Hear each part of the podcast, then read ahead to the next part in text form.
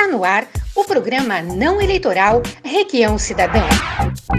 Requião, as propagandas no rádio e na TV já começaram. A educação deve ter prioridade no plano de governo do meu candidato? A educação é a saída. Não acredita em mim? Leia um pouco da história mundial.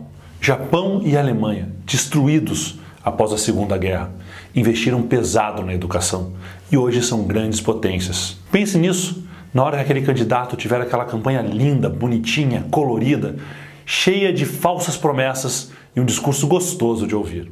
Se ele não tiver o comprometimento com a educação, ele não tem comprometimento com o futuro. E você, que é cidadão, quer um futuro melhor para todos. A educação é a saída.